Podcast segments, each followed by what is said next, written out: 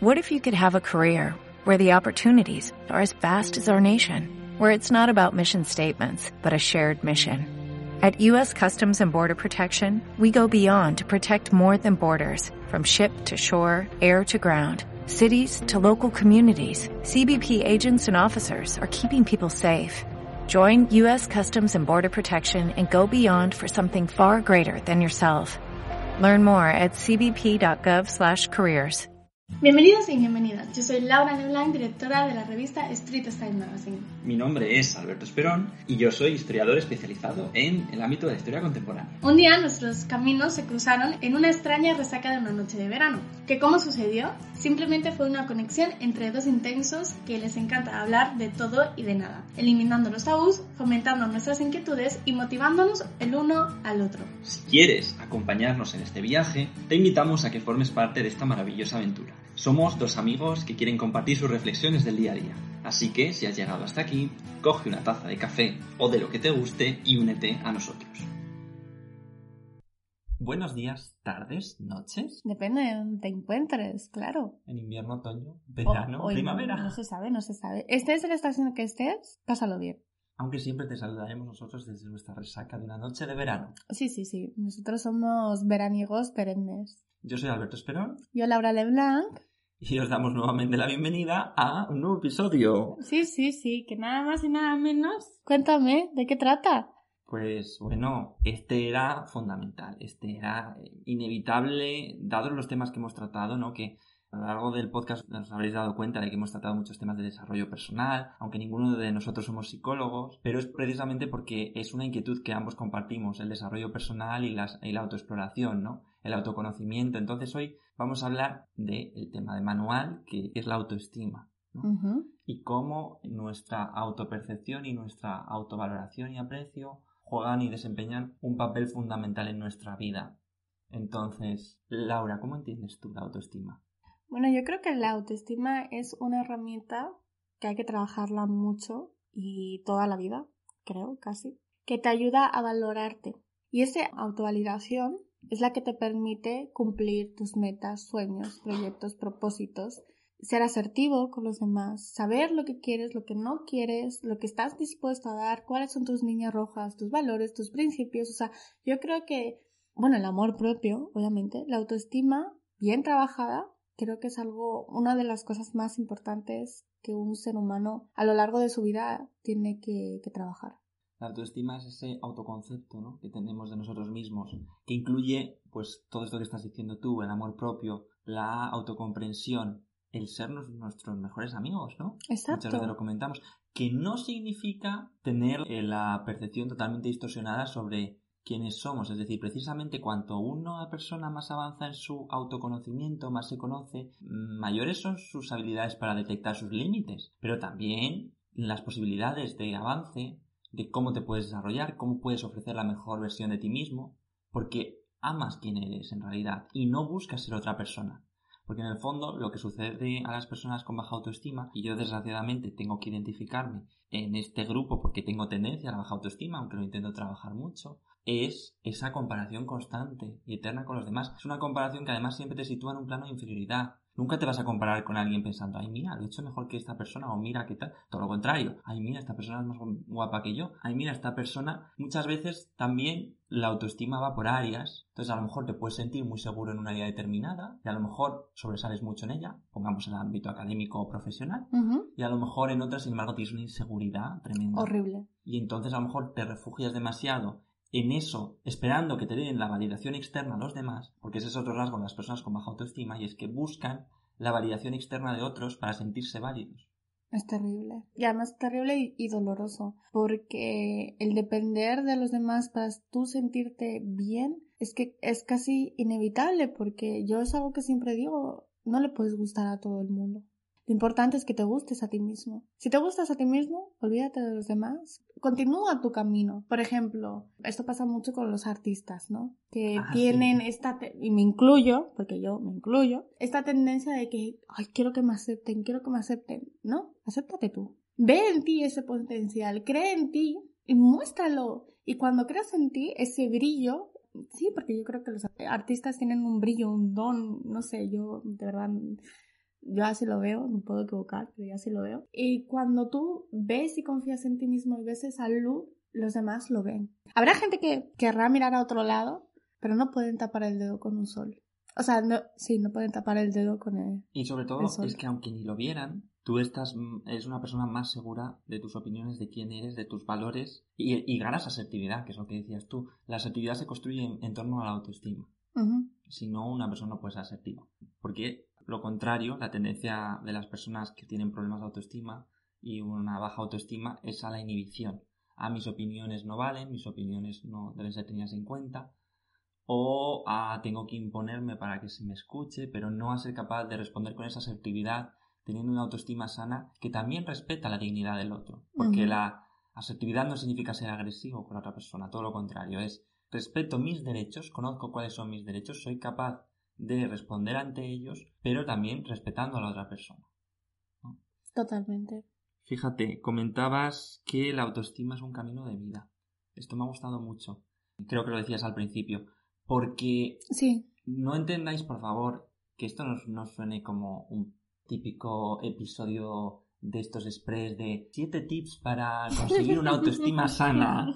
Por favor, que no suene así. O sea, lo sentimos, pero no por escuchar este podcast vais a conseguir una, autoestima perfecta. no, simplemente os contamos nuestras experiencias. Nuestras experiencias. Y la autoestima es un trabajo de vida. Constante. Constante. Y además en este mundo tan competitivo que es que te fuerza inevitablemente a compararte con el otro por saber más idiomas, por ser más elocuente, por hablar mejor, por ser mejor orador o oradora, por escribir mejor, por no sé, tantas cosas, o por interpretar mejor, no sé. Es inevitable, ¿no? En esta cultura, en esta sociedad, compararnos unos con los otros. Y tenemos que dejar de hacer eso. Y no es fácil cuando nos han educado para ser así. Desde luego siempre lo decimos, ¿no? Que si os sentís perdidos, recordad que pedir ayuda es esencial. Porque de verdad que os puede cambiar la vida y de verdad que podéis trabajar cosas. Porque a veces, muchas, en muchas ocasiones tú puedes sentirte perdido, como me pasó a mí. No sabes por dónde tirar, sabes que no te encuentras a gusto contigo mismo, con la persona que eres. Y es en ese momento ¿no? en el que se puede. ¿Sabes qué? Te doy, la, te doy la enhorabuena por hablar de esto tan abiertamente. Porque casi nunca nadie verbaliza pues, esa vulnerabilidad. Y yo creo que el mundo necesita voces que digan, oye, yo también me he sentido así. Y esto es lo que a mí me ha ayudado. Puede que te ayude a ti, puede que no, no lo sé, pero creo que es un buen camino para intentar eh, tal. Y de verdad que estoy súper orgullosa de que, del que lo hables, porque para mí es súper importante. Estamos muy nostálgicos hoy. Ay, muchas gracias, Laura. Pero muchos habla de, ay, hay, que motivarse, porque esto, porque lo otro, la, la motivación tóxica que se está hablando durante, bueno, que se estuvo hablando durante la pandemia, ¿no? De, ay, estamos encerrados, pero hay que hacer cosas, hay que moverse, hay que esto, no sé qué nos cuentas. Esto también se ve mucho en los podcasts, eh, motivación tóxica pero de verdad me alegro mucho de que hables de esto tan abiertamente y sobre todo que normalicemos también estar mal. Claro, ser capaz de hablar de estas cosas a veces no es fácil porque entra en lo más íntimo, ¿no? Yo te doy las gracias de verdad, Laura, muchas gracias por, en fin, me siento halagado, ¿no? Por tu comentario. Creo que no es fácil abrirse con estos temas, pero que sin embargo nos interesan a todos y a todas, ¿no? Sobre la autoestima, pues se habla muchas veces, aunque yo pienso que esto no es muy práctico, al menos mi psicóloga nunca trabajó así, de cuáles son los orígenes remotos de tus traumas actuales, de que si en la infancia tus padres no te hacían caso, mira. Yo creo que eso es revolver la mierda. Yo también. A ver, lo siento si hay algún psicólogo que nos está escuchando y no está de acuerdo. No somos profesionales, pero yo desde luego pienso. Y esta es mi opinión. Luego existo. Luego existo. Pienso que... Vamos a ver. ¿Qué más da cuál sea el origen de este problema cuando lo importante es que puedes hacer tú ahora en tu vida? Vale, de acuerdo. Puede ser cierto que tu trauma se deriva de una serie de experiencias que se arrastran desde la infancia y de una mochila que tú tienes. Pero eso no depende de ti cambiar ese pasado. Lo que sí depende de ti es hacerte cargo de él. Y decir, vale, tengo esta mochila, pero ¿esto me representa? ¿Esto representa a la persona que soy? Cambiar el discurso, cambiar la pregunta. Claro. Y el tomar las riendas de tu vida. Porque además yo, antes de empezar el episodio, estaba buscando información sobre algo que leí de psicología que me pareció interesante, que era la diferencia entre locus de control externo e interno. El locus de control voy a intentar definirlo en palabras sencillas. Digamos que sería la atribución que hacemos nosotros del de, eh, origen de las cosas que suceden en nuestra vida. Por poner un ejemplo, locus de una persona que se caracteriza por locus de control interno es la persona que se siente responsable individualmente de todo lo que, de lo que pasa en su vida, ¿no? La persona que normalmente asume las responsabilidades por lo que pasa en su vida. Es decir, si por ejemplo va a hacer un examen, el resultado del examen cree que depende de su rendimiento, de su responsabilidad, del trabajo que ha hecho. Una persona con un locus de control externo sería una persona que por el contrario normalmente tiene una baja tendencia a la frustración porque suele atribuir la causa de sus males o de lo que le sucede a actores externos. Es, ay, qué malo es el mundo, qué injusto, y normalmente estas personas a veces incluso caen en, una gran impotencia, porque no toman las riendas de su vida, porque piensan que no tienen el control de su vida. ¿no? Evidentemente ninguno de los dos extremos sería positivo, porque también una persona que tuviera locus de control interno muy asumido podría autoculpabilizarse de todo. Pero lo que queremos decir es que el asumir la responsabilidad eh, personal es importante. Esencial. Esencial. Y cuando iniciamos un, un camino de autodescubrimiento, de autocrecimiento, Dejemos de echar las culpas a nuestros padres, a nuestro profesor que nos puteaba y nos tenía manía, a nuestro jefe que nos odia, a nuestra pareja que no sé qué. Por favor. Que nos pusieron los cuernos. Por ejemplo. Que eso también. Sin justificar lo que hayan hecho esas personas, que quizás efectivamente. Realmente es discutible. Mm, sí. Pero ¿qué es lo que depende de ti? No gastes energía en eso. De ti depende tomar las riendas y decir, bueno, esta es mi vida, ¿qué voy a hacer con ella? Qué importante, ¿eh? Lo que has dicho. Qué bonito speech. Muchas gracias. Qué bonito, sí, sí, sí. que Laura y yo de vez en cuando nos encendemos, arrancamos y ya no paramos. Supongo que lo habréis visto ya a estas alturas. es importante. Bueno, esto vamos a hacer un pequeño y breve paréntesis, pero yo una vez me di cuenta de lo orgullosa y agradecida que estoy de tener los amigos que tengo, porque con ellos puedo hablar abiertamente de todas estas intensidades. Ah, bueno, que yo digo intensidades con todo el orgullo del mundo, porque para mí lo llevo como bandera, soy intensa y estoy orgullosa de ello, porque reconozco mis emociones, cómo me siento y, y cómo quiero sentirme y mis amigos me escuchan, lo hablamos, lo analizamos, lo comprendemos y me he dado cuenta que hay muchas personas que no tienen, no sé, ese, ese privilegio, ¿no? Entonces, por favor, construyamos relaciones sólidas con personas que nos entiendan, que nos escuchen y que nos amen todas nuestras rarezas y todas nuestras, no sé, nuestras alegrías, o sea, que abracen nuestras luces y nuestras sombras, ¿no? Y que nos acepten tal y como somos, tan complicado en un mundo como, como es el que, que nos encontramos ahora con las redes sociales, que todo es como, pues, mm, todo está muy manipulado y todo está muy tristemente uh, edulcorado.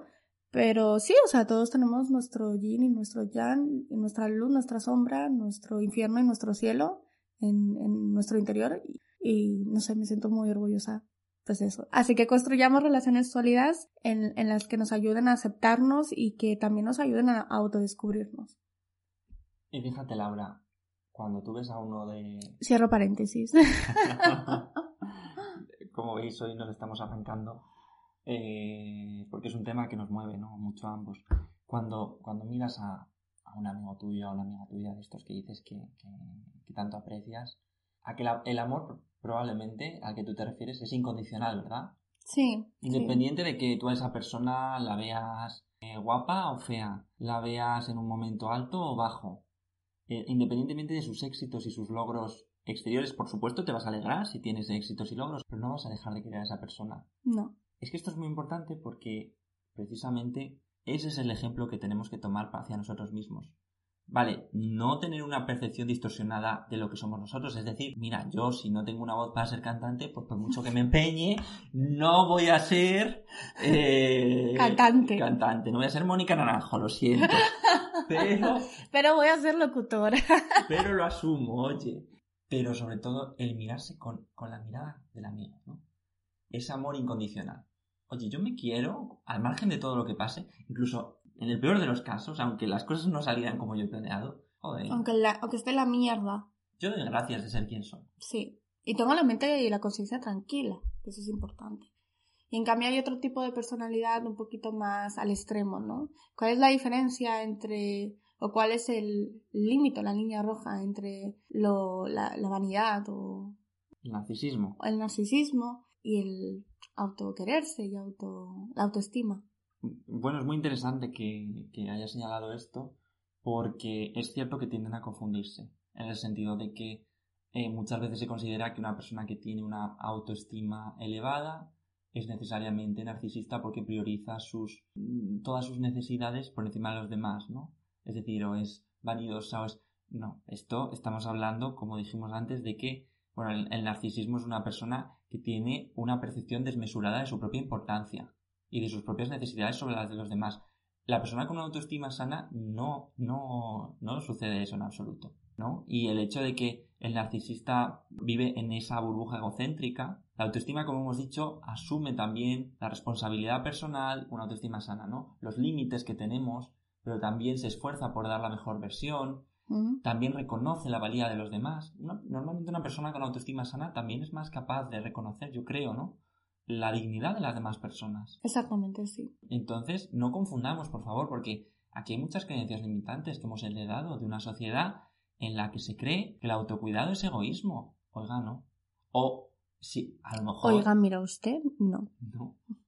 O, bueno, a lo mejor es un egoísmo necesario, en el sentido de que no podemos priorizar, porque esto también y en el caso de la mujer se ha visto mucho, tú lo sabes, esto también se, ha observado la idea de, ay, no, es que si priorizo mis necesidades por encima de las de mi hijo en este momento particular, por encima de las de mi pareja, por encima de las de mi X, estoy siendo una terrible persona. Yo esto lo he visto mucho, bueno, yo lo digo abiertamente, he trabajado en una tienda para poder mantener pues todos mis proyectos, mi vida, mis cosas. Y esto lo he visto mucho cuando trabajaba en el departamento de hombres, como la mujer se encargaba, aparte que se encargaba de comprarle los calzoncillos a su hijo de 80 años, que esto me parecía una brutalidad, que yo, claro, yo hablaba con las mujeres y decía, pero ay señora, que se lo compré él, que ya tiene 60 años, ya tiene pelos de los huevos, ya sabe lo que quiere, lo que no quiere, ¿no? Digo, que se lo compré él. Y la mujer, claro, sí, pero es que está muy ocupada. Digo, yo también estoy ocupada, pero me tengo que hacer la comida yo sola, ¿me entiende usted? Entonces yo,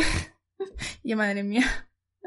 y es que siempre he sido un show. Pero sí es cierto que lo he visto, o sea, se han antepuesto las necesidades de sus hijos y sus hijas y sus maridos antes que ellas. Inclusive cuando se compraban, yo que sé, una camisetita, unas bragas, un sujetador, porque ya pues ya tenía que cambiar de sujetador.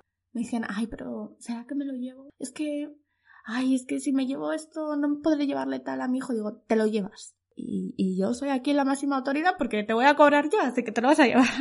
Claro.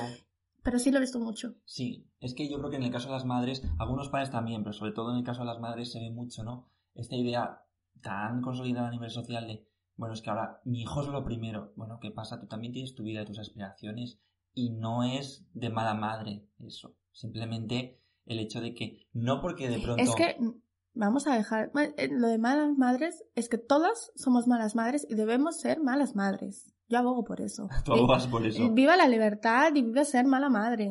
Yo es que la buena madre y la madre perfecta no, no existe, pero entiendo tu... No, no, me refiero. Bueno, sí, eso es revisable. Sí, no, que, no, pero entiendo tu, entiendo tu punto.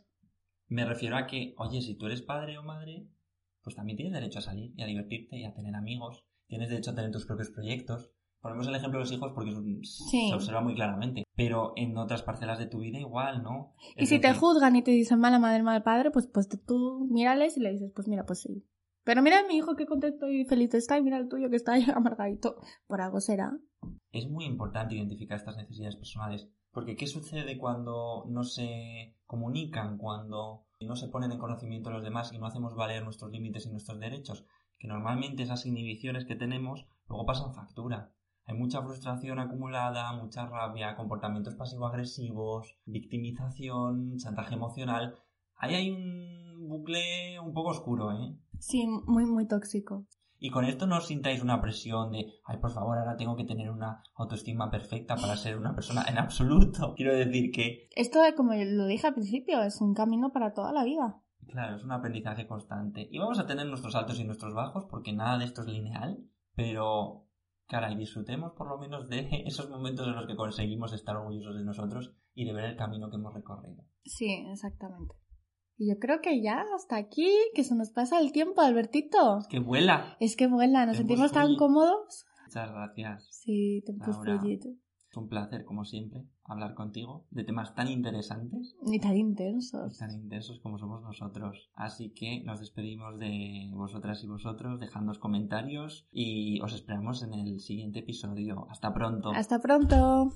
Hasta aquí el episodio de hoy. Muchas gracias por escucharnos. Esperamos que te hayas divertido tanto como nosotros y que te haya resultado interesante. Si te interesa nuestro contenido, recuerda que puedes suscribirte y así te mantendremos al tanto de cualquier novedad. Recuerda que este jueves no, el siguiente, subiremos un episodio más. Así que te esperamos ansiosos. Y si quieres mantener un contacto directo, puedes contactarnos a través de nuestras redes sociales, que te dejaremos en la descripción. Nunca olvides abrir tus ojos y tu corazón a las experiencias intensas de la vida.